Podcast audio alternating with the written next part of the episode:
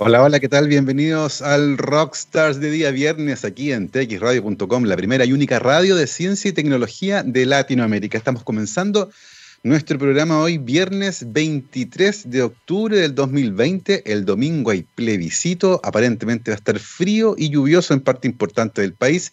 Así que salgan abrigados con su mascarilla, alcohol gel, pero participen, porque lo peor que le puede pasar a un proceso de esta naturaleza que participe poca gente. Así que salgan con confianza y ojalá sea un lindo ejercicio. Hoy día, al menos acá en la capital del reino, está despejado, la temperatura bien, bien primaveral, eh, cielos claros como para mirar hacia arriba. Y justamente de mirar hacia arriba, de curiosidad infantil, de colores, de eclipses, del Big Bang, vamos a conversar el día de hoy con nuestro invitado. Rodrigo Contreras Ramos, que es ingeniero de formación de pregrado, luego máster en astronomía, doctor en astronomía, investigador postdoctoral del Instituto de Astrofísica de la Pontificia Universidad Católica de Chile y también del Instituto Milenio de Astrofísica, el MAS, y por supuesto coautor de la serie de libros de Bruno, Bruno y la Luz, Bruno y el Big Bang, Bruno y los eclipses que se nos vienen ahora. Rodrigo, bienvenido a Rockstars. Hola Gabriel, gracias por la invitación, muy contento de estar acá. Gracias a ti por tomarte un tiempo y conversar con nosotros, con nuestros auditores sobre astronomía, sobre comunicación de la ciencia, sobre literatura científica infantil, que es un área tremendamente apasionante. Pero vamos primero a lo primero. Eh, cuéntanos un poco cómo estás viviendo este proceso de la pandemia, cómo te ha pegado desde el punto de vista tanto personal, familiar como laboral, cómo va esa investigación. Cuéntanos un poco de eso. Dale, bueno, como astrónomo en realidad la parte laboral eh, no cambia mucho, ¿ah? porque nosotros en realidad trabajamos con muchos datos, mucho, con mucha computación, ahora todas las reuniones son virtuales, así que básicamente lo que no está es el contacto social con los colegas, ¿cierto? Que a veces falta el cafecito, qué sé yo, pero en general el trabajo va adelante. Por un lado, eso se puede hacer desde la casa, no hay problema. Pero también yo desde marzo que empecé mi cuarentena junto a toda una familia, nosotros somos una familia más o menos grandota, somos seis personas que vivimos acá.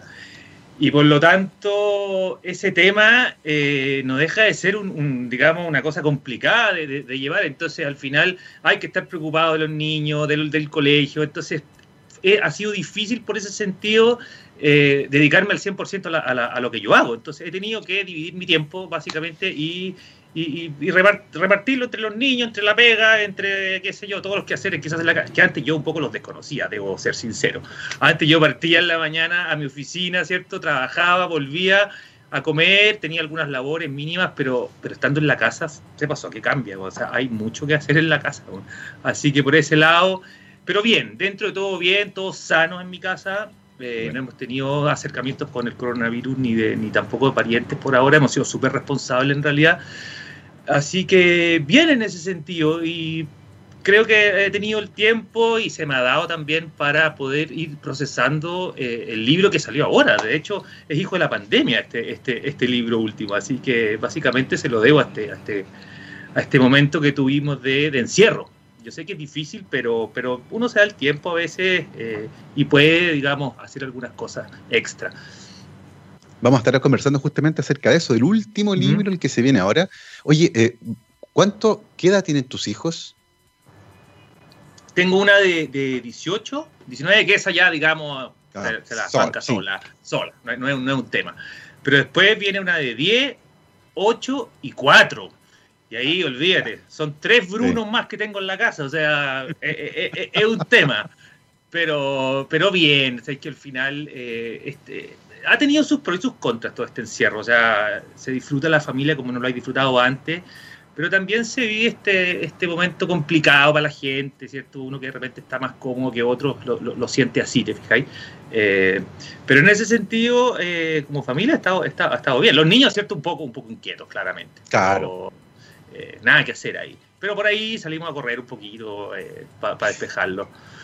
Así que ahí, pues ahí hablando de inquietudes, eh, ¿Eh? cuéntanos un poco cómo fue esto de, tu camino, que es bien curioso, porque partes en la ingeniería y de mm. repente es como el meme, el meme que se que está mirando para atrás y que está con la ingeniería del brazo, pero ve otra cosa que le llama la atención mucho más. Eh, da la sensación de que fue, algo así, ¿no? Había uno muy bueno ahora que era que es este tipo que va caminando con su polola, digamos, ¿cierto? Y su polola era, era, era Marte, y él miraba para atrás y es Venus. Me encantó, ¿cachai? Porque Venus ahora es el foco de la atención. Bueno, sí, yo partí como ingeniero. Eh, creo que tiene que ver un poco con que mi formación como científico llegó muy tarde, mi interés por la ciencia. Yo seguramente era un niño curioso, pero no tenía estas inquietudes tan, digamos, no era, no, sé, no, no era tan busquilla. ¿Te fijáis? Sí me interesaban las cosas, me gustaba jugar a la pelota, me gustaba jugar con mis amigos, qué sé yo. Y de no, no llegué a cuarto medio y estaba súper perdido, no cachaba nada en verdad. Y al final terminé en ingeniería más que nada por un tema familiar. Mi papá es ingeniero y, ahí había como un empujón, ¿cierto? Como, oye, ándate para allá, es como lo más simple, las matemáticas y esa, la, parte, digamos, de ese lado no me, no me costaba tanto. Y así entré a ingeniería en, en, en la católica, pero, pero me empecé a aburrir, empecé, empecé a aburrir y empecé a sentir que que mi vida se iba a transformar en algo eh, que, no sé, como, como muy dedicada al lucro, me parecía. Tenía ese, ese tema, yo quería entregar algo distinto. Eh, eh, y, y bueno, no sabía cómo, en realidad, hasta que tomé unos cursos por ahí, optativos, que te dan en la universidad, y ahí tomé unos cursos de cuántica, de relatividad, y se me abrió el universo, se me abrió la mente. O sea, yo no conocía nada de eso. Me había leído algo por ahí, pero me pareció tan fascinante el mundo que, que, yo no conocía, ¿cierto? Que lo tenemos bajo nuestras narices, pero no lo conocemos porque realmente a veces no nos damos el tiempo ni de, ni, de estudiarlo, ni no nos alcanza el tiempo realmente. Y, y, lo encontré increíble, increíble. Había una historia ahí abajo en el universo, digamos, microscópico y el macroscópico, y son dos universos para mí que después se juntan. Pero es realmente increíble. Y ahí dije, no, esto es lo mío, de todas maneras esto es lo mío. Y ahí empecé a hacer carreras paralelas, qué sé yo, entre un En, la católica no había ni siquiera astronomía en ese tiempo, o sea, yo soy de, la vieja data. Y, y, ahí tomé un magíster en física con una mención en astronomía, me encantó, y de ahí postulé para afuera, digamos, de Patúo, yo le empecé a mandar mensajes a los, a los, a los astrónomos de, del mundo, digamos, contándoles lo que yo había hecho, y por ahí algunos se entusiasmaron conmigo y me fui a hacer mi doctorado a Italia, así que terminé haciendo un doctorado en astronomía en Italia, postdoctorado, qué sé yo, y ahí allá, estando allá, eh, estuve trabajando en un observatorio como, como, guía, como guía del observatorio y ahí me empecé a entusiasmar con esta cosa de la divulgación, o sea, de contar un poco la astronomía, todo lo que yo había aprendido como científico, que tiene un, un idioma, digamos, súper técnico, salía a la otra parte en estas guías turísticas y empezaba a conversar con la gente y la gente realmente se le abrían los ojos con todo este tema, con el tema de la astronomía. Y dije, qué interesante, o sea, qué bueno la gente cómo reacciona frente a, a, este tema, que a mí ya me había producido lo mismo. Entonces yo dije, esto hay que contárselo a la gente, esto, esto la gente lo necesita saber, la historia del universo hay que contarla porque es muy nuestra y es muy, es muy alucinante, muy increíble, muy yo creo que va más allá de cualquier historia de ciencia ficción. Yo siempre lo digo, eh, la, ciencia ficción es, increíble, pero, pero la historia del universo, nuestra historia, es real. Y eso es lo que la hace para mí una cosa absolutamente, digamos, increíble, alucinante. Yo realmente, entonces, empecé así y, me empezó a gustar esto de, de la interacción con la gente y con los niños más que nada también los niños que generalmente te hacen unas preguntas increíbles, que son súper, digamos, abiertos a preguntarte lo que ellos quieren. Eh, y, así, pues, así fui avanzando un poco y, ¿me queréis decir algo? Sí, oye, eh, en este camino estaba, me quedé pensando, eh, ¿tu entorno cómo reaccionó a, este, a esta especie de desvío en tu camino, de estar enfilado en la ingeniería y de repente dices, ¿sabes qué? No es lo mío, yo creo que lo mío va por este otro lado, que es el magíster en astronomía. Eh, ¿cómo, ¿Cómo reaccionó tu entorno a esa decisión en particular? Y después, ¿cómo fue la vida en Italia? Eh, mi entorno, eh, lo, que pasa es que, lo que pasa es que yo, por ejemplo, a, mi familia, yo les di el cartón de ingeniería, nunca, nunca la dejé. Yo hice, hice las carreras paralelas, entonces un poco estaba, cumpliendo. Aquí está el cartón, ahora yo tomo mi camino. ¿Te fijáis? Así que por ese lado, creo que la hice bien. Y después la vida en Italia, increíble. Increíble. ¿En qué ciudad estaban ustedes? Estábamos en Boloña. yo estuve siete años en uh, Boloña. Boloña. no, alucinante. Olvídate pues, los personajes que pasaban por allá. O sea, tú vas mirando esto. O sea, yo iba a las aulas donde estaba quizás, o sea, no sé, personajes importantes. Y, y allá se vive mucho el arte y se vive la ciencia. ¿te Allá eh, cuando se hacen actividades en la calle, es muy, es muy de calle, muy callejera, una ciudad muy de, de, cerrar el fin de semana y poner stand y cosas. Y siempre había un lugarcito para la ciencia. ¿Te fijas? Había, iban los astrónomos y, la gente se sentaba a escucharlo. Y eso a mí me parecía increíble, que le dieran ese espacio que yo sentía que en ese tiempo, no sé, 2008, todavía estábamos como recién ahí empezando acá eh, eh, con, el, con, el, tema científico, la divulgación científica, la comunicación científica. Eh, recién estaban apareciendo los primeros libros. Entonces, bueno, nosotros siempre hemos ido acá un poquito más atrasados de lo que pasa en Europa. Pero en ese sentido, me, nutrí mucho, me nutrí mucho de, lo que estaba pasando allá y de el interés que mostraba la gente por aprender. Entonces, y que creo que acá también está, ¿eh? yo creo que acá la gente tiene interés por aprender. Lo que pasa es que nos ha faltado un poquito quizás canalizar la información para que a ellos les llegue de manera más amena. Y creo que es lo que mm. se está empezando a mostrar hoy día. Hoy día ya eh, la gente está disfrutando más. O sea, tú eres uno de los que se dedica a esto y tenemos varios otros, digamos, eh, personajes que están dedicando parte de su tiempo a comunicar la ciencia y la gente lo valora. Entonces, eh, en ese sentido, Italia me abrió las puertas, me abrió las puertas de seguro. Yo empecé a, buscar libros de divulgación allá, en las librerías, eh, pero de niños había muy poco. Prácticamente no había. Entonces, cada vez que a mí me tocaba viajar, suponte a, a, alguna conferencia en algún país cercano, qué sé yo, iba a Inglaterra, yo me iba directo, pum, a las librerías eh, al sector niño, digamos, a ver qué es lo que había para ellos. Y no había mucho, incluso allá. Y a mí me llamaba mucho la atención. Entonces yo estaba con esta idea de hacer libros para niños y decía, ya, tiene que ser. O sea, no está en ninguna parte. Y bueno, y de hecho hoy día los libros increíblemente se están vendiendo en el extranjero. O sea, una cosa que eh, muy satisfactoria en ese sentido. Estoy muy contento por ese lado. Oye, es interesante este, este camino de, de comenzar el, postdoc allá en, en Bolonia, la, universidad más antigua del mundo en operación continua, eh, que, ya eso le da un peso gigantesco desde el punto de vista histórico de estar en ese lugar que marcó durante varios siglos el progreso de la humanidad. Eh, y darse cuenta ahí en estas visitas ya que son súper importantes, porque muchos científicos justamente eh, desarrollan habilidades comunicacionales en estas visitas, que tienen que interactuar con públicos distintos, que tienen intereses diferentes, interesarlo en lo que se está haciendo ahí y eso finalmente termina siendo una gran escuela, eh, una escuela que permite entrenar habilidades. Eh, cuéntanos un poco el perfil de los, porque no todo el mundo participa en eso, los investigadores, no todos los investigadores participan en esas actividades. Em, el perfil de los que participaban, por ejemplo, en esas como guías voluntarios, ¿era similar al tuyo? ¿Era gente que tiene interés por la comunicación de la ciencia? Em, ¿Y cuánto influyó esa actividad en desarrollar esta faceta que te termina después convirtiendo en un escritor de libros de ciencia para niños?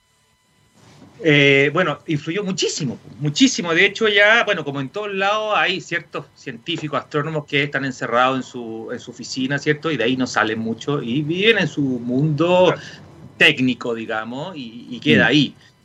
Pero hay otros que les gusta esto de, de, contárselo a la gente. Y en realidad yo, bueno, yo, yo cuando era era guía, era en un observatorio, como a, 50 minutos de Bolonia. Un observatorio precioso que, pasó por la, por la Segunda Guerra, tiene todavía marcas de, proyectiles, o sea, tiene una cosa histórica maravillosa. O sea, el espejo lo habían escondido cuando llegaron los alemanes, de esa onda, una, una cosa histórica maravillosa. Y entonces ahí llegaba la gente y abríamos este telescopio de maravillosos 60 centímetros con una cúpula de madera apagábamos las luces y le empezábamos a contar a la gente, se abría la cúpula, se veía el cielo increíble, y empezábamos a apuntar y a hablar de astronomía, de los objetos que íbamos a mirar, y todo esto como a luz apagada. Entonces era, yo además me sentía cómodo porque de hay uno como que está hablando a, nadie, pero están ahí. Y de repente la gente te empieza a preguntar y empieza a, a embalarse con esto, y tú te das cuenta que, que, que cuando uno quiere contar las cosas, lo puede hacer eh, entretenido y la gente se apasiona. Entonces, eso para mí fue importantísimo y toda la gente que me acompañaba en esto, éramos todos súper apasionados y escribíamos cosas, éramos súper súper Mateo en ese sentido, siempre queríamos estar con algún, digamos, fact, algún hecho, digamos, interesante para que la gente eh, se impresionara. Y, y, realmente fue una experiencia muy, muy increíble. Fue, fue digamos, de todas maneras el trampolín que me llevó a, a empezar con este proyecto que hoy día ya lleva estos tres libros, como decías tú. Oye, y cuéntanos un poco cómo termina este, este viaje por Italia, eh, cómo se gesta tu regreso a Chile, eh, cómo, contrastas las dos realidades, la realidad de la astronomía en Italia, en Bolonia, eh, con una comunidad de un tamaño determinado versus la que te encontraste en Chile? Y, en qué momento empieza ya a tomar forma la idea de empezar a escribir un libro de ciencia para niños? Bueno, yo, eh, estando ya siete años, igual empieza a ver un poquito de... uno, empieza a echar de menos un poco, ¿ah? La familia está acá, qué sé yo, igual está la tecnología que te permite el Skype, vernos de repente. Pero, pero llegó el momento en que, en que pensé que ya había que cambiar. Después de siete años, entonces postulé a un Fondesit eh, y, y, mi, apuesta fue, si me lo gano, vuelvo. Y si no, me quedo. Y me lo gané.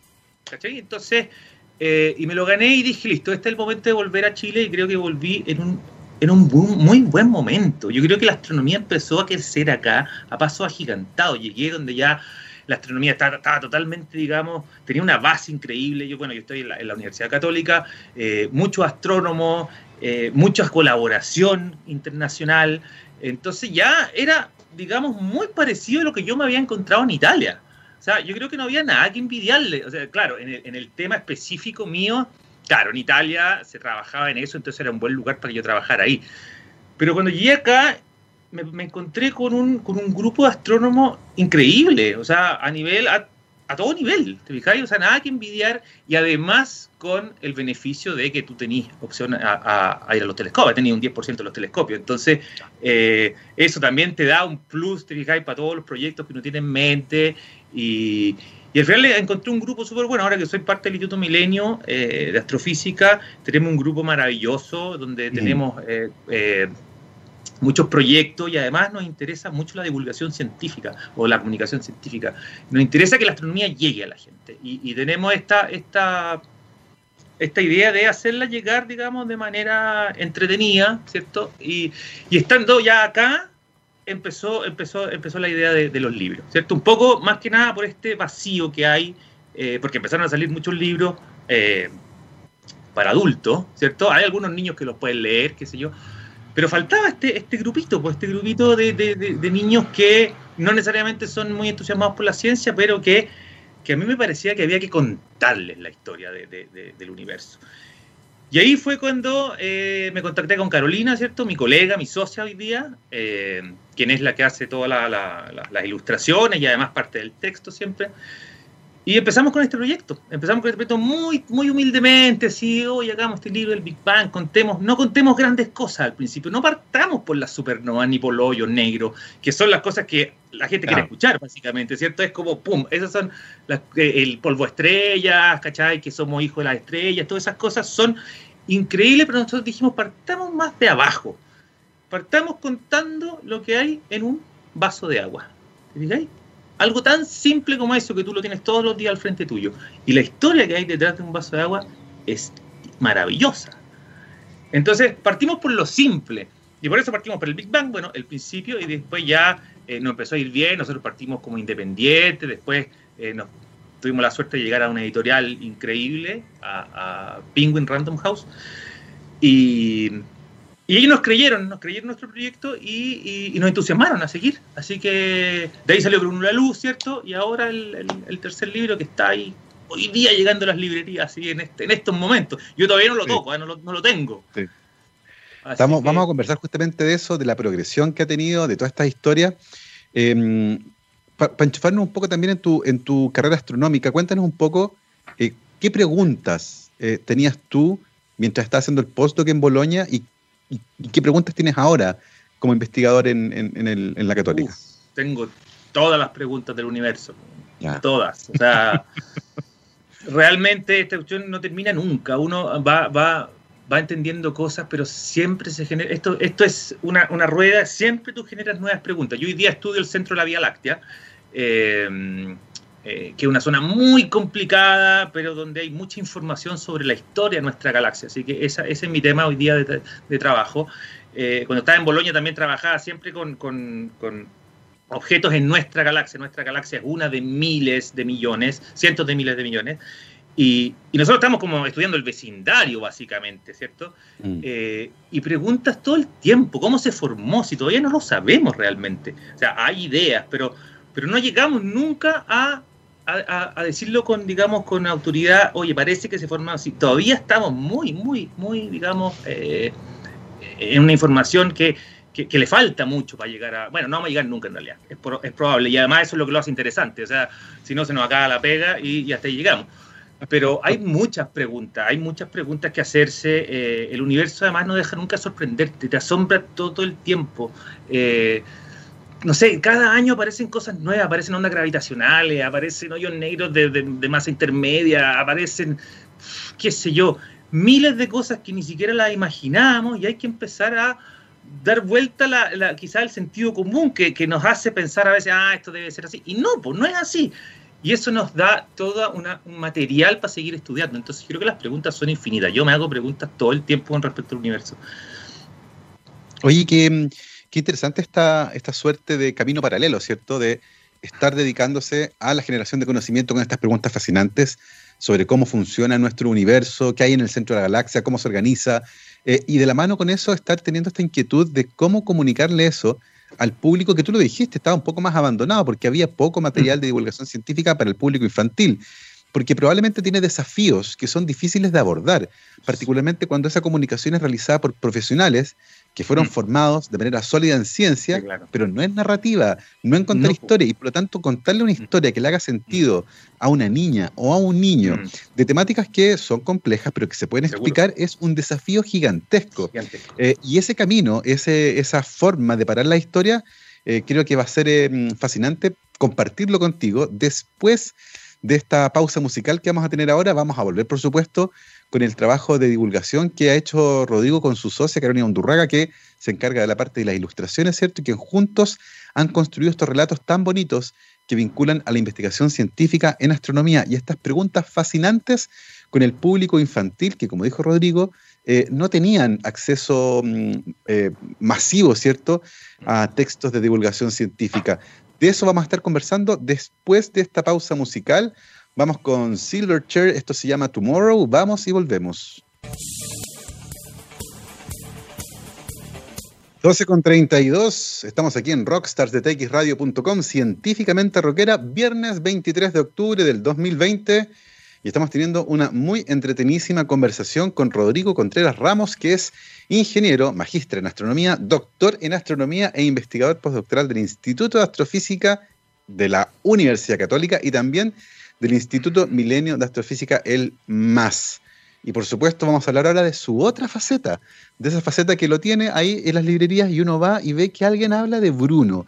Cuéntanos un poco, Rodrigo, ¿quién es Bruno? Bueno, Bruno es un niño de 8 años, ¿cierto?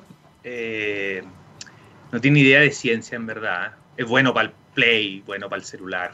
Eh, desordenado, pero muy desordenado. Eh, pero curioso, pues, curioso como todos los niños. Entonces, eh, digamos que nuestra, historia parte cuando Bruno está de vacaciones, en los 10 días ya no, no, puede más, no puede más de, aburrido. O sea, hizo todo lo que tenía que hacer con el teléfono de la mamá y con el PlayStation y con qué sé yo. Y de repente eh, encuentra una lupa, ¿cierto? Que la tenía botada por ahí, se la regalaron en algún momento, algún, algún tío, digamos, eh, visionero, ¿cierto? Le entregó una lupa y él la metió debajo de la cama entre las cosas que no usa, y la encontró. Y esa lupa le abrió la mente. O sea, desde ese momento Bruno se da cuenta que, que, hay un universo por descubrir en todos lados. Y así parte esta historia, ¿cierto? Con él, eh, entendiendo lo que hay bajo sus narices, con esta lupa, y, y, de a poco se va metiendo, porque después conoce a este personaje que se llama Hidrógenes Cortines Pulgar, que es un átomo de, de, de, hidrógeno, ¿cierto? Que vive en su vaso de agua y que nació en el Big Bang, entonces conoce toda la historia del universo. Y a partir de eso empieza esta relación entre ellos una relación de amistad, donde eh, Hidrógenes le empieza a contar la historia del universo y de la astronomía, básicamente. Entonces, eh, y ese es Bruno, pues, ese es Bruno, un niño eh, que estimulado alucina con las cosas que le cuentan. Después se lo olvida, después al rato como que ya se fue a, otro lado, pero dime. Oye, ¿y, nace de dónde? Eh, ¿Inspiración de algún hijo tuyo, algún sobrino? ¿Tú, tú mismo a lo mejor? Eh, ¿cómo, cómo, cómo se arma este Bruno? Yo creo que es que en personalidad debe tener mucho de, de, mí, ¿eh? me imagino, porque yo también era un poco así. no un gran apasionado, pero, pero, pero me interesaba cuando me contaban cosas y me las contaban de manera entretenida, mucho mejor. En realidad yo creo que te pueden contar cualquier cosa si es de forma entretenida, tú lo vayas, tú, lo vayas a pasar bien. Mm. Eh, y físicamente se parece mucho a mi hijo Ismael, que, cuando estábamos con Carolina por ahí tirando las primeras ideas, que seguramente fue la parte más complicada del libro, oye, ¿quiénes van a ser los personajes? ¿Cómo los vamos a tratar? ¿Cómo los vamos a vestir? Eh, apareció Ismael vestido con una polera que es la que lleva Bruno hoy día en, la, en el libro, y un poco chascón, así como, listo. Y ella, ella que tiene esa, esa visión artística, ¿cierto? Dijo, listo, aquí está nuestro personaje principal. ¡Pum! Y ahí nació Bruno, un poco una mezcla de personalidad mía con físicamente parecido a mi hijo Ismael. Y, y ahí también hay un vínculo súper importante entre quien, quien, escribe y quien ilustra, eh, porque los personajes tienen que comunicar visualmente también esas inquietudes que tienen en la cabeza. Eh, hay, una, hay una suerte de mixtura justa eh, entre, entre lo que se describe y lo que uno ve ahí. Eh, en ese sentido, cuéntenos un poco de cómo ha sido el trabajo con Carolina, hace cuánto se conocen, eh, cómo ha sido el trabajo para poder transmitir visualmente estas características también que tiene Bruno en su cabeza. Bueno, yo partí con, con, este proyecto, tuve uno, unos inicios fallidos, ¿eh? con algún, empecé con otra con otro grupo y no, no, no, me resultó mucho. A Carolina la conozco desde hace mucho tiempo, o sea, es, es la señora de un muy amigo mío del colegio, compañero de kinder en el colegio. Y yo sabía que ella era artista, pero no, no, a veces uno no conoce tanto a las señoras de sus amigos, no, te fijáis como que se dedica a parrillar, y, y, y, y no sé, y, de repente conversáis un poquito con ellas, qué sé yo, a, algunas más cercanas, pero de ella yo sabía poco. Y de repente supe que ella había escrito un libro para niños. Entonces lo fui a ver a, la, una librería y me encantó. Y, entonces, y de ahí, en, en una de nuestras juntas, le, le dije, oye, tengo este proyecto, ¿qué te parece? Y ella, encantada, aceptó, le conté toda la, toda la idea y desde ese momento empezamos a juntarnos. Y ella es una persona muy interesada en, en, aprender, ¿cierto? Es artista y tiene, y tiene eso que yo necesitaba también, porque necesitaba también que alguien me aterrizara las cosas y no y, me dijera, oye, esto se entiende, esto no se entiende. O sea, yo necesitaba un primer filtro y ella en ese sentido fue, pero esencial, ¿te fijáis? Y y así empezó, eh, y ella, ella eh, ilustra muy bien, es muy talentosa, y nosotros le dedicamos mucho a eso también, a la parte visual de los libros. Eh, aparte del texto, usamos mucha, mucha ilustración que lo vemos como un, un, descanso, básicamente. Como tú decías al principio, igual estos temas son, tienen una cierta complejidad, y, y hay que tratar de, nosotros lo vemos como un descanso que le damos a los niños cuando le metemos algo muy medio así como que es complicado, pum, y de ahí se relaja, te picáis con un chiste, con un, con un, claro, como para bajarle el nivel de, de, de, de humo en la cabeza, y ahí vienen las ilustraciones, los chistes, los experimentos, eh, qué sé yo, así que ha sido esencial, o sea, sin ilustraciones estos libros seguramente no habrían claro. podido existir, ¿fijáis? Y hay un viaje que es súper complejo, que tiene que ver con cómo proyectos de esta naturaleza, uno que viene de un mundo donde tiene completo desconocimiento. La cercanía más grande que tenemos con el mundo editorial son los papers. Donde uno manda un paper, una revista, se edita y todo. Pero este mundo de la editorial del libro es completamente distinto. Eh, ¿Cómo fue ese viaje de tomar un proyecto que tú querías mucho, que te gustaba, eh, porque estabas tú adentro y estaba tu hijo también metido ahí con la inspiración? ¿Cómo se convierte eso finalmente en un libro físico que termina disponible en las librerías de Chile y que más adelante se convierte en más libros. ¿Cómo, cómo fue ese viaje? Que puede ser a veces un poco frustrante, otra vez un poco más, Seguro. más liviano. ¿Cómo fue, ¿Cómo fue en el caso tuyo, de ustedes? A ver, yo, claro, como tú decís, está la parte técnica, que sinceramente no se entiende nada, solamente se entiende entre pares, digamos. Los pares nos entendemos cuando hablamos de astronomía eh, y, claro. y el, el, desafío era cómo llevar esto, cómo traducirlo, básicamente. Si al final eh, eh, tiene su complejidad traducir todas estas cosas. Sí, claro. Entonces, no sé, pues al final empezamos, empezamos a trabajar juntos y, y, y, Carolina me ayudó mucho en ese sentido, ¿cierto? Como cómo, cómo aterrizar las cosas, como te decía, y... Ahí está, me sequé, uno habla mucho. Sí. Eh, ya, entonces, ¿para dónde iba? Se me fui, se me fue la... Eh, sí, tranquilo, en el fondo tiene que ver con cómo el proyecto, esa idea que mm. tienen en la cabeza, que ustedes quieren mucho, ¿Cómo sí, claro. se convierte en un libro? Que hay, uno tiene que finalmente llegar a una editorial y decirle, mire, sí, claro. tengo este ah. proyecto. Y te dicen, ¿sabes claro. qué? No me interesa. O sabes que está súper bueno. bueno, pero cámbialo. Ese, ese tránsito mm. de convertir el proyecto en ya. un libro que termina Perfecto. después disponible en una librería. Sí, lo que pasa es que nosotros nos tiramos el piquero solo, en realidad. Nosotros escribimos Bruno y el Big Bang, que fue nuestro primer libro, y básicamente confiando en que lo que estábamos haciendo era bueno. Y llegamos y lo escribimos por nuestra cuenta, tuvimos un corrector que, digamos, conocido, eh, y lo imprimimos nosotros. Lo imprimimos no, nosotros una con, una, con, con una autoedición. siempre con la colaboración del MAS. Eso fue muy importante también para decirlo. Porque ellos, ellos también eh, imprimieron una cierta cantidad de libros y ahí el libro empezó a circular.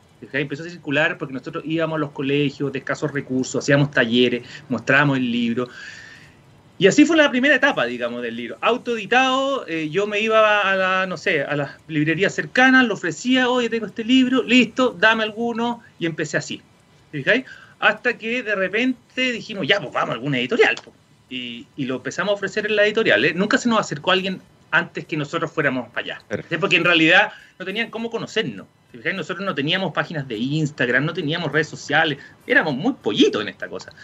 Entonces, eh, ya, tocamos la puerta, por ahí una editorial nos dijo, ok, nos gustó el proyecto, y ahí empezó como a, partir el factor suerte, porque estábamos a punto de firmar ese contrato y nos conocieron de la editorial Random. Y nos, y nos hicieron la contraoferta. Y ahí empezó, digamos, el dilema y terminamos con ellos. De ahí ellos se entusiasmaron, nos dijeron, nosotros nos encanta lo que están haciendo, queremos eh, llevar la ciencia a los niños y todo nuestro apoyo y ahí ya como que la cosa se suelta y, te lanzaste al final. Y, y, paralelamente yo empecé con una cuenta en Instagram que se llama Píldoras de Astro, donde dije, bueno, veamos si al público le gusta un poco la manera en que yo entrego estas pequeñas dosis de ciencia, de astronomía. Y me empezó a ir súper bien, pues, o sea, la gente empezó a, agradecer mucho que uno que alguien se preocupara de, de, de, entregarle este conocimiento de astronomía que para ellos era tan, tan lejano, qué sé yo. Y ahí se empezaron a complementar las cosas, como que se empezó a juntar todo bien, todo empezó a andar bien y terminamos con los libros, con, la, con el, el, Instagram, y ahora tenemos el Instagram de Bruno y el Universo, ¿cierto? Que es donde mostramos nuestras actividades, donde hoy día estamos sorteando un libro, por ejemplo, un, un libro de Bruno, eh, donde, donde mostramos los talleres, donde vamos adelantando cosas, un poco siempre, y de hecho el tercer libro tiene mucho que ver con el Instagram, es muy, muy, muy cómics. Es muy, muy de esa onda, distinto a los otros dos, a los primeros dos que hicimos. De hecho, me acabo de meter aquí en Píldoras de Astro y ya está ahí. Para que lo vean ahí, está Bruno y los eclipses listo ya, listo y dispuesto para enfrentarse a lo que se nos viene ahora el 14 de diciembre. Oye, y claro, uno dice, ok, está el proyecto, el Bruno y el Big Bang, gustó, eh, los, eh, los, se asocian ahí con una editorial grande, con Penguin Random House, ¿cierto?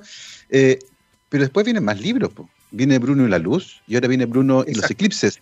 Eh, y por lo tanto ya es una serie de libros de ciencia, de astronomía en este caso, y de preguntas sobre el universo para niños. Eh, y por lo tanto empieza a agarrar un cuerpo que es distinto eh, y uno se empieza a encariñar y los personajes comienzan un poquito a crecer también. las historias comienzan a hacerse un poquito más, más, más complejas. ¿Cómo han vivido ese proceso de ir creciendo ustedes también como comunicadores científicos de la mano con Bruno a medida que vamos publicando más libros. Sí, de hecho es complejo eso, porque uno parte, uno parte muy, muy a pasos bien pequeñitos, pues de repente te das cuenta que empiezan a gustar los libros, y, pero eso además implica un desafío, o sea, la, segunda parte de la película nunca es tan buena como la primera, pues entonces tú decís, eh, encantó Bruno y el Big Bang, chuta, tenemos una tremenda vara, tenemos que superarla. Y con Bruno y la Luz también nos ha ido súper bien, hemos tenido súper buenas, buenas críticas. Eh, y con Bruno y, eh, Bruno y los Eclipses no lo sabemos, todavía no lo sabemos porque además es, un, es un, piscinazo eso. Eh, estamos cambiando de formato, básicamente, con este libro. No, es de lo. No es, ah. no, es, no es parte de la saga. Eh, de hecho, nosotros tenemos en mente una saga que parte con Bruno el Universo, Bruno el Big Bang, Bruno la Luz, y de ahí viene Bruno las Estrellas. Nosotros en febrero o, enero de este año estábamos por empezar a escribir Bruno las Estrellas. Y de repente fue como, oye, pero vamos a tener un segundo eclipse en Chile. Y el año pasado salieron dos libros de eclipse y ninguno era para niños. No, ¿sí? Entonces dijimos, ya, pongámosle, en tiempo récord tenemos que sacar un, libro de Eclipse y quizás era muy complejo eh, hacerlo como una continuación de las historias, porque eso yo a mí me cuesta bastante más inventar la historia como las aventuras de Bruno, eh, para que no se repitan, digamos, para siempre entregar algo nuevo, algo divertido. En cambio, la ciencia yo lo tenía bastante clara de los eclipses, así que ahí fue cuando decidimos, ok, hagamos un formato distinto, un libro de, de tipo cómic que tiene que ver es más parecido a un Instagram, donde nosotros entregamos información con chistes, con humor, con harto humor, con mucha ilustración. Entonces, no hay aventuras en este libro, pero sí está todo lo que hay que saber de manera muy simple, tenía con experimentos sobre los eclipses. Y ahí está el resultado, un resultado muy bonito, es un libro con un formato cuadrado, grande, con colores, eh, maravilloso. Yo creo que va a gustar mucho. Yo estoy esperándolo, me lo, me lo acabaron de mandar de, la, yo pregunté, editorial. Pregunté si, lo tenía. Viene, en camino. Me, escribió ayer, eh, me escribió ayer de la editorial, Diana me escribió, saludos Diana. El libro viene en camino, así que en cuanto lo tenga lo vamos a subir ahí a Instagram. El eclipse viene el 14 de diciembre, pero ocurrió esto de la pandemia, mm. eh, que tiene en jaque, ¿cierto?, cuánto nos podemos mover. Eh, y, y, yo creo que más que ser un problema para el libro puede ser mucho mejor porque finalmente se va a convertir en una de las formas de acercarse a un evento que muy probablemente vamos a tener que seguir tal vez por, eh, por televisión, por Skype, por Zoom, eh, por gente que va a estar ahí reporteando. En el caso tuyo, ¿tenías planes para ir a la, a la novena región? Cuéntanos un poco cómo está eso y cómo lo vislumbran. ¿Tienen ya decidido si van o no van? ¿Cómo, cómo va eso? Sí, la verdad es que en, ese sentido fue, es un poco lamentable nuestra historia, porque como el Instituto Milenio de Astrofísica teníamos miles de planes. Teníamos, ah. Ya habíamos estado en Cachiyuyo el, 2019, donde hicimos un, tremendo evento, que llegó mucha gente, lo pasamos súper bien. Entonces queríamos replicar esta, esta cuestión, porque... Y empezamos a, digamos, a generar ideas nuevas, teníamos lugar, íbamos a estar en en Pitrufquén, con las comunidades de allá, o sea, había una cosa bien, bien power que estábamos, que estábamos pensando. Y llegó el tema de la pandemia, que lo empezamos a patear, no, oye, pero a lo mejor no sé, no sé si lo vamos a hacer, y al final tuvimos que abortar todo. Entonces hoy día el Instituto Milenio no está haciendo ni una actividad como instituto, y un poco estamos todos de libre acción. Cada uno un poco hace lo que quiere. Eh, yo eh, tengo interés de ir a Pucón. O sea, de hecho, el, el, del año pasado no lo vi con mi hijo. Y ese es un tema que un poco hoy día me duele. O sea, yo el año pasado partí por pega para allá y, lo vi solo, lo disfruté muchísimo, pero me faltó la familia al lado para disfrutarlo en conjunto. Y este año quiero hacer eso, quiero partir con ellos, si es que se puede, obviamente. Eh, y estar en Pucón, estar en Pucón y vivir esta segunda experiencia y si coronavirus permitiendo y clima también, que no es, que no es menor, eh, tiene que estar despejado ese día. Eh, así que sí, es un tema, tuvimos mucha mala suerte. Piensa que cada es muy poco probable tener un eclipse que coincida justo con una pandemia. Es como, no, no sé, ¿te fijáis? Me estáis, me molestando. Y, y, sucedió nomás, sucedió, y en ese sentido el libro, bueno, eh, el libro, prepararse para un evento como este, o sea, es muy distinto que te cuenten de un eclipse a verlo. Es como que te cuenten, oye, Saturno tiene anillos y la Luna tiene cráteres, pero tú metís el ojo en un telescopio y te cambia, y te cambia el mundo. Te sí. decir, no puede ser. En realidad estas cosas son reales. Mm. Y con un eclipse pasa un poco lo mismo. Eh, es un evento tan impresionante que, que, hay que vivirlo. Una vez en la vida hay que vivir un eclipse. Yo era bien escéptico a, a, lo increíble que podía ser. Yo decía, sí, bien, puede ser. Hasta que estuve en Cachiyuyo realmente impresionante. Realmente impresionante. es realmente impresionante y me tocó verlo con María Teresa Ruiz arriba de un avión. Ah, eh, ah Ah, sobrevolando en el avión de Nat Geo y, ella me contaba, yo nunca he visto un eclipse. Y el profesor Massa también me dijo, yo nunca he visto un eclipse. básicamente, era, sí. Era súper genial porque astrónomos de renombre, con grandes carreras, premios nacionales, y no habían visto un eclipse. Y justamente la parte emocional, la parte emotiva de ver el, sol ocultándose ahí, era realmente impresionante y en ese sentido éramos todos iguales, lo disfrutamos todos como niños, este evento eh, independiente de cuánto sabía uno y cuánto sabía el otro. Eh, lamentable que, como tú dijiste, que nos toque la pandemia junto, justo con un eclipse eh, que vamos a tener en la nueva región. El eclipse va a ocurrir de todas maneras, ¿cierto? ojalá, poder ojalá poder viajar. En caso que no se pueda, evidentemente vamos a tener probabble eh, el uso de imágenes. Em, tú contaste también entre medio que Bruno salió de Chile, además, ¿no? Los libros, sí, los libros están, se están vendiendo fuera, tú decís. Sí, sí, llegaron, llegaron los libros, están en China, en coreano, en Corea y ahora en Italia, salen para la Navidad, salen en Italia, bueno, están en México también. No, es notable, es notable cuando te llega la portada de tu libro con letras chinas, yo no lo podía creer. era como, no, no te creo, a los chinos les puede interesar esto. Y, lo están traduciendo, y de hecho un chino me contactó por, por, eh, por el Instagram, por Píldoras de Astro, y me va haciendo preguntas, porque igual los libros están escritos con, con un cierto slang, ¿cachai? Muy, muy chileno, muy de nosotros, yo no sé cómo, qué es lo que van a entender ellos, qué es lo que van a traducir, que ni siquiera puedo saber lo que van a escribir en el libro. ciegamente dice, ok, el libro estar traducido bien, pero no tengo la menor idea de qué es lo que están traduciendo. Pero sí, eso estamos muy contentos por eso, porque se estén vendiendo los libros afuera. Eh, eh, es un logro para nosotros, estamos muy, digamos, motivados, además nos motiva para seguir porque quiere decir que nuestra fórmula está dando resultados, entonces estamos muy motivados a seguir para adelante y ojalá que los libros lleguen a muchas partes, en realidad a nosotros nos interesa también mucho que llegue, que llegue a rincones, y en ese sentido, por ejemplo, con Bruno lo, los Eclipse, tuvimos hicimos una acerta de convenio con, con la editorial y el MAS pudo imprimir 2.000 ejemplares a, un valor, digamos, súper conveniente. Y esos 2.000 ejemplares los vamos a repartir. Los vamos a repartir para los niños de la, de la novena región y de la décima región para que ellos lo puedan tener y disfruten de este eclipse. Y, eso lo, me tiene muy, muy contenta esa iniciativa. Eh, creo que es importante que los libros lleguen a todos lados. E, eso para mí es, crucial. Eh, a veces nos olvidamos que los precios, los, precios de los libros son, son altos, ¿cierto? Y que lamentablemente el acceso que tiene la gente eh, es restringido. Eso, es poca la gente que puede tener acceso a los libros.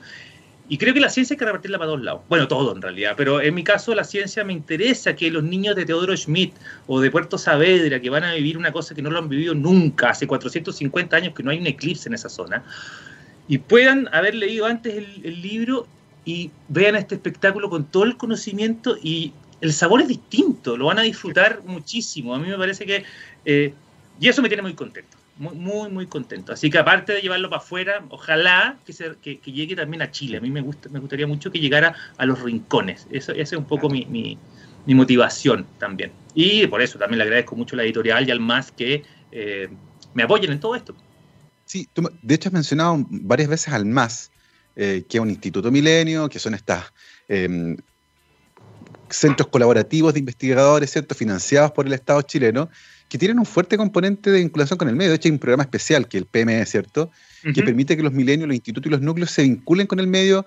Hay un fuerte interés por comunicar la ciencia. Eh, ¿Cómo ha visto el MAS, por ejemplo? Uno ya puede adivinar que muy bien, pero ¿cómo ve más eh, tu trabajo como divulgador científico? ¿Cómo lo complementas ahí además con tu investigación? Eh, está muy contento. Seguramente está muy contento porque porque hemos tenido muy buen feedback, básicamente. Eh, hacemos, estamos muy comprometidos no solo a repartir libros, sino también a hacer talleres, a, enseñarle a los niños. Eh, entonces, para el MAS, yo creo que ha sido una cosa importante eh, que tengamos la posibilidad de tener estos libros, ¿cierto? Y, regalarlos muchas veces. Y eso a mí me, pone muy contento. Y, llevarle la ciencia a los niños, ¿cierto? Eso, eso para mí, yo creo que, y para, para todos en realidad, como instituto, eso es muy, es muy valorado es muy valorado que, hagamos eso. Entonces, yo creo que están súper contentos. Y claro, obviamente que eh, por una parte, uno al final tiene que sacrificar un poquito la otra, la, parte científica, ¿cierto? No tenía el tiempo para hacerlo todo. Eh, pero uno al final se las va arreglando. Yo tengo mi grupo de colaboración, tenemos reuniones siempre, o sea, estamos siempre avanzando en la parte científica, digamos, la parte dura de la ciencia que hago todos los días. Eh, pero también estamos siempre en contacto con nuestro comité creativo, inventando cosas nuevas. Instalamos un sistema solar a escala en la, Universidad Católica, muy bonito, eh, que lamentablemente lo inauguramos como tres días antes de que saltaran los tapones y nos tuviéramos que cerrar en la casa. Así que las visitas no fueron muchas, pero quedó muy lindo y para adelante la gente va a poder ir. Ahora ya lo tenemos en audio. Estamos siempre avanzando en ese tipo de cosas. Siempre estamos con proyectos, con ideas. Eh, todo lo que sea acercar la ciencia y la astronomía, en, en particular a, la gente, a la ciudadanía, que la disfruta tanto, creo yo. Exactamente, particularmente, como decías tú, la astronomía, que tiene una gran bajada en nuestro país, producto de estos grandes telescopios que se han instalado en Chile, por las imágenes, por supuesto, que generan este vínculo eh, artístico con eh, la visión del, espacio, que genera imágenes muy, muy bonitas. Em, qué interesante esto, Rodrigo, que esta historia parte contigo buscando libros de divulgación científica para niños y la frustración de no encontrarlos te lleva a tú mismo a generar mm. ese, ese, ese, producto finalmente de comunicación científica. Mm. Porque la mayor parte del tiempo uno se encuentra con esto y dice, ah, qué lata no hay. Pero el caso tuyo fue mm. que lata no hay, lo voy a hacer yo. Eh, lo que ciertamente ha generado un, gran impacto. Para quienes nos están escuchando, ¿dónde pueden encontrar los libros de Bruno? Eh, ¿Y cuándo tiene fecha ya para que esté disponible este nuevo formato de Bruno y los Eclipses? Eh, bueno, en la página del, del Instagram en la página del Instagram Bruno y el Universo CL hay un link arriba donde eh, están todos los posibles lugares donde pueden encontrar todos los libros. Recién hoy supe que, por ejemplo, en la Feria Chilena del Libro ya está a la venta. Hasta, hasta el día de hoy era solo preventa. Así que ya se puede encontrar, ahí están todos los links para encontrar todos nuestros libros. Eh, exacto, Linktree. ¿se el Linktree, eh, sí, el Linktree de Bruno. es muy útil, es muy útil, porque ahí uno puede buscar las distintas posibilidades que te da esta, esta aplicación. Y ahí voy a estar actualizando, vamos a estar actualizando todo el tiempo dónde pueden encontrar el libro desde hoy día. Yo todavía no lo tengo eh, realmente, así que nunca lo he, o sea, he tenido, tengo una maqueta que se desarma todo el día, es una maqueta, pero el, libro, el libro no lo tengo y estoy muy ansioso de que me llegue. Eh, así que esa, pues la invitación es a que, a que nos visiten en la página, a que busquen el libro, lo conozcan. Eh, ya está a la venta, así que nada, pues ahora a informarse, eh, para poder disfrutar el eclipse, estén donde estén, ¿cierto? Eh, va a ser siempre una, cosa interesante, porque además no hay solo eclipse acá en este libro, hay relatividad general de Einstein, hay historia, eh, hay física, hay actividades que se pueden hacer para el eclipse. Hay un poco de todo, entonces tratamos de abarcar muchas historias de la historia del Sol, la historia de la Luna, la historia de la Tierra. Tratamos de abarcar todo lo que hay. Hay una cantidad de historias increíbles que tienen que ver con los eclipses, desde la eh, cuando se confirmó la teoría de relatividad de Einstein, que nosotros la tocamos acá, un tema complejo, pero creemos que eh, se va a entender. Así que eso es un desafío, pero creemos que lo vamos a lograr. Notable, así que ya lo saben, pueden ir ahí al Instagram Bruno y el Universo CL y en la página de Instagram de Bruno pueden encontrar en el Linktree todos los lugares, pero básicamente en todas las librerías de Chile van a encontrar los libros de Bruno y la Luz, Bruno y el Big Bang primero, Bruno y el Big Bang, Bruno y la Luz, y ahora este nuevo formato que va a estar disponible, tú nos decías que ya está llegando a algunas librerías, así que atentos durante el fin de semana, si quieren ver un libro, por ejemplo, pueden pedirlo online. Bruno y los eclipses ya vienen este nuevo formato tipo cómic con historias sobre, evidentemente, los eclipses y toda la importancia que han tenido, por ejemplo, permitiendo confirmar eh, ideas como la relatividad de Einstein. Así que muy, muy pronto disponible, ya lo saben. Estamos llegando al final de esta hora de conversación que hemos tenido el día de hoy. Ha estado tremenda, tremendamente entretenido. Les recuerdo que conversamos con Rodrigo Contreras Ramos, que es ingeniero, doctor en astronomía, investigador del Instituto de Astrofísica de la Católica, también del MAS, del Instituto eh, Milenio de Astrofísica, pero hoy día en particular estuvimos conversando con el papá de Bruno, eh, ¿cierto? Este niño curioso que se pasea con estas preguntas por el universo. Eh, Rodrigo, te queremos dar muchas mm. gracias por haberte tomado un tiempo y haber tiene que ser amigo del Apache, yo creo que en algún momento. ¿ah? Vamos a tener que buscar ahí. De hecho, nosotros ahí en el, en, el, último libro le hicimos una. inventamos, inventamos un concepto que es el placement literario. Así como en la, televisión aparece el producto, nosotros pusimos un libro dentro de un libro, así que sale el Apache ahí leyendo a Bruno. Pero yo creo que sería muy bueno que se encontraran. Serían muy buenos amigos. Yo creo que viene una sorpresa por ahí en Bruno la Estrella, así que atento. Ajá, ¿Ah? ajá, Vamos a mirarlo, pero yo creo que, además estando en la misma casa editorial. Eh, no, pero Bruno la Estrella, ojo. Bruno la Estrella, que es el libro que viene el próximo año. Sí, claro, pero yo pienso que incluso más adelante Pachi y Bruno serían muy buenos amigos, fíjate tú. Yo creo que sí, yo creo que sí. Harto en común ahí. ¿ah? Buenísima. Rodrigo, que te queremos dar las gracias, que tengas un muy buen fin de semana. Igual a ti, gracias por esta invitación, gracias por eh, invitarme digamos, a, mostrar nuestro proyecto, a contarles qué lo, cuáles son nuestras intenciones y, también a prepararse el eclipse y disfrutar este regalo del universo, ¿cierto? Que no vamos a tener otro hasta mucho tiempo más, 2048, después 2064, después quizás, ya, ya no, yo llego hasta ese, 2064 es como mi, mi, límite. Podría estar ahí con los 91 años, yo ya hice el cálculo. Así que este es el momento para disfrutarlo, este es el momento para aprender del universo, así que invitados a, a, conocer nuestro libro y a maravillarse con, con este fenómeno. Ya lo saben, a seguirlo, a no perdérselo, aunque sea por televisión. Nosotros nos vamos, como siempre, con nuestro especial All You Need Is Rock y el día de hoy con una banda de los noventas, The Smashing Pumpkins. Comenzamos con Today, que estén muy bien, buen fin de semana, vayan a votar. Chao, chao. Chao, gracias.